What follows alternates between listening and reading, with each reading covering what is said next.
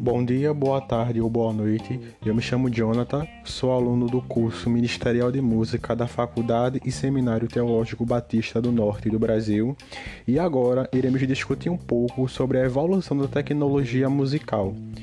Iremos abordar as promessas e riscos. Bom dia, boa tarde ou boa noite. Eu me chamo Jonatas, sou aluno do curso Ministerial de Música da Faculdade Seminário Teológico Batista do Norte do Brasil e agora iremos discutir sobre a evolução da tecnologia musical, as suas promessas e riscos para a diversidade de expressões culturais.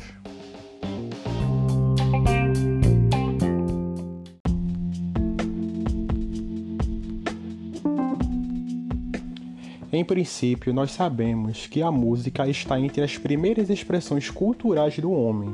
Ela surgiu antes mesmo da agricultura e da escrita. Ela aparece em todas as sociedades do planeta em diferentes formatos e funções sociais. Ela pode acompanhar um rito religioso ou simplesmente ela serve como ferramenta para quebrar o silêncio de um trabalho solitário.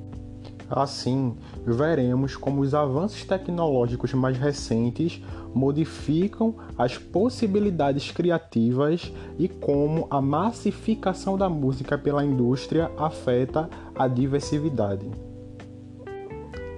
Afeta a diversidade.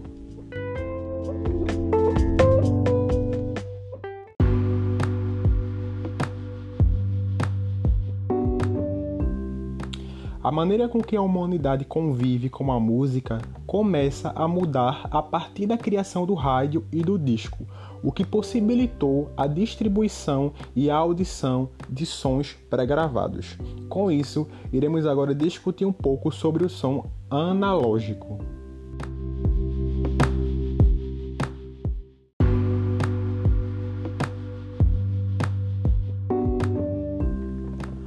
No final do século XIX, são desenvolvidas algumas tecnologias rudimentares de registro e de áudio, e um dos primeiros aparelhos e o mais popular era o aparelho fonógrafo. Outras tecnologias similares apareceram no mesmo período, como o disco de goma laca dos gramofones. A qualidade de reprodução desses primeiros modelos ela é bastante limitada e a utilização recomendada inicialmente é para os registros de monólogos e discursos famosos. A gravação desses dispositivos ela era bastante delicada e exigia uma performance, um trabalho muito árduo por trás de toda a gravação. Mas com o avanço da tecnologia, as canções também começaram a se fazer presente nessas mídias, não sem grandes dificuldades técnicas, porque havia uma dificuldade técnica por trás de toda a gravação. O cone acústico, como exemplo, era pouco sensível e capaz de captar apenas os sons mais altos. Para equilibrar o volume dos diferentes instrumentos, era necessário, durante a gravação, distanciá-los em função da sua potência sonora. E também para alterar em tempo real a importância dos instrumentos ao longo do, da gravação ou do registro, os músicos chegavam ao se colocar em plataformas móveis, eles tinham que ser arrastados enquanto tocavam. Na hora do solo do trompete, como exemplo, o cantor saía da frente para dar lugar a um outro instrumento, como o soprano. Era totalmente uma coreografia ensaiada entre os músicos para que a gravação ela fosse definida, encerrada, sem interrupções e sem nenhum erro. Assim, com o passar da invenção das tecnologias, tivemos também a criação da fita de magnésio e do vinil para a indústria musical. E isso modificou muito o cenário daquela época, porque as emissoras de rádios logo começaram a utilizar esses equipamentos, ampliando a sua possibilidade de transmissão. Assim, não era mais necessário a presença constante dos músicos ao, ouvido, ao vivos Assim, não era mais necessário a presença constante dos músicos ao vivo e surgia nesse exato momento o estúdio de gravação. E é nesse momento que os interesses comerciais eles começaram a evoluir. E nós podemos dizer que a partir daí se iniciou a mercantilização da música.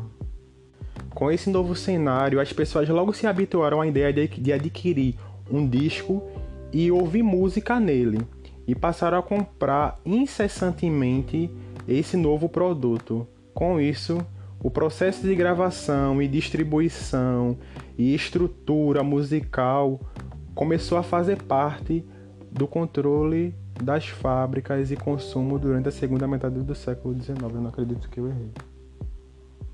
Com isso, as pessoas logo se habituaram com isso, as pessoas logo se habituaram à ideia de adquirir e ouvir músicas em discos e passaram a comprar sempre esse novo produto. Assim, a indústria musical ela passou agora a ser controlada por um ciclo de fábrica e de consumo durante a segunda metade do século XX, que eram as gravadoras.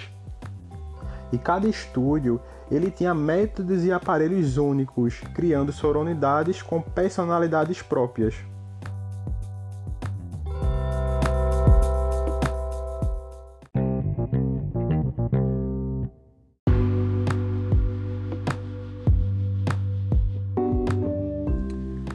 Ano de 1950, o mundo capitalista ele estava consumindo vários estilos musicais de sucessos globais e locais.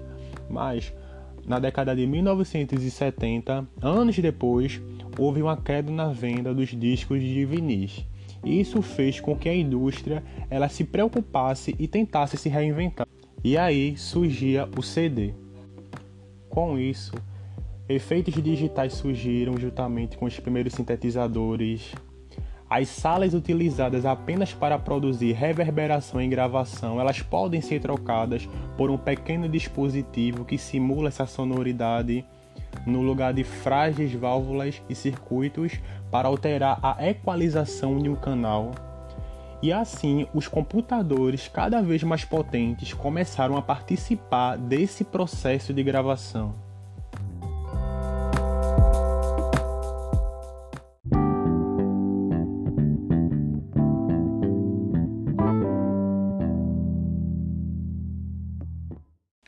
Iremos agora falar um pouco sobre som virtual. A popularização da internet trouxe o desenvolvimento de várias tecnologias, e uma delas era o MP3, que é um algoritmo que muda drasticamente o tamanho dos arquivos. Poucos anos de depois de surgir, a internet ela se transformou no pesadelo das gravadoras e dos artistas, porque eles começaram a associar as quedas das vendas dos CDs com o começo da pirataria digital. E eles tinham totalmente razão, né? Porque além da pirataria, a internet ela permitia e permite que as informações elas possam ser trocadas entre consumidores de diferentes partes do mundo, sem um intermediário filtrando aquele conteúdo. Qualquer pessoa pode receber em qualquer parte do mundo. Nós percebemos também que a informática ela é essencial na utilização das tecnologias de estúdio e na distribuição e divulgação da música. A evolução do estúdio, ela também gera novas ferramentas e são facilitadores na criação de conteúdo. Os computadores eles podem ser bem úteis no auxílio à composição, fornecendo diversos suportes que hoje em dia é mais fácil de nós termos acesso, né? é mais conhecido. E as tecnologias novas, elas também podem ser fontes importantes de inovação artística, além de funcionar como suporte.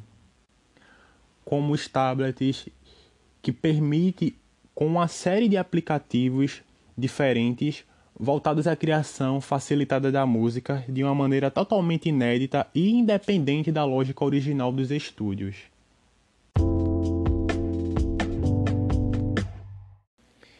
Iremos agora abordar um pouco sobre o som do futuro. Aqui é abordado que o cinema atual nos presenteia com inúmeras produções independentes, inovadoras e de baixo custos, que dividem espaços com projetos que têm o único objetivo de dar lucro, já que são aceitos pelo público. Porque se eles fazem sucesso, acabam sendo absolvidos, independente de haver uma criticidade naquela obra que foi divulgada. Isso acaba me lembrando um pouco sobre a indústria cultural da escola de Frankfurt, que fala que quando a cultura ela passa a ser produzida em escala industrial, ela transforma-se somente em mercadoria com a finalidade única de obter lucro.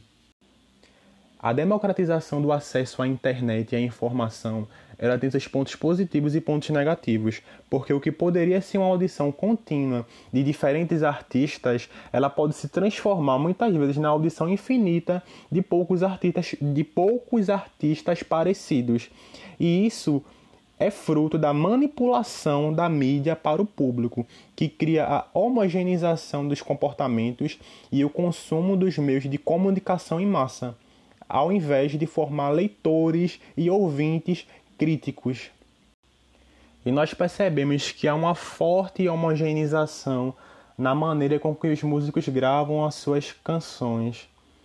Elas muitas vezes parecem ser repetitivas e algo já pronto. Assim, a expressão musical ela pode acabar se tornando refém dessas sonoridades repetitivas.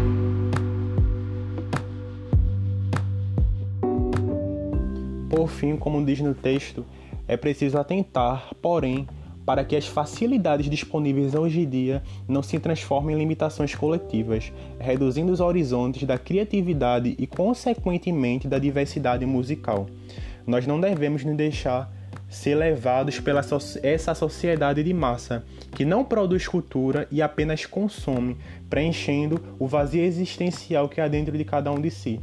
Nós devemos ser pessoas questionadoras do que nós recebemos e absorvemos nos nossos dia a dia.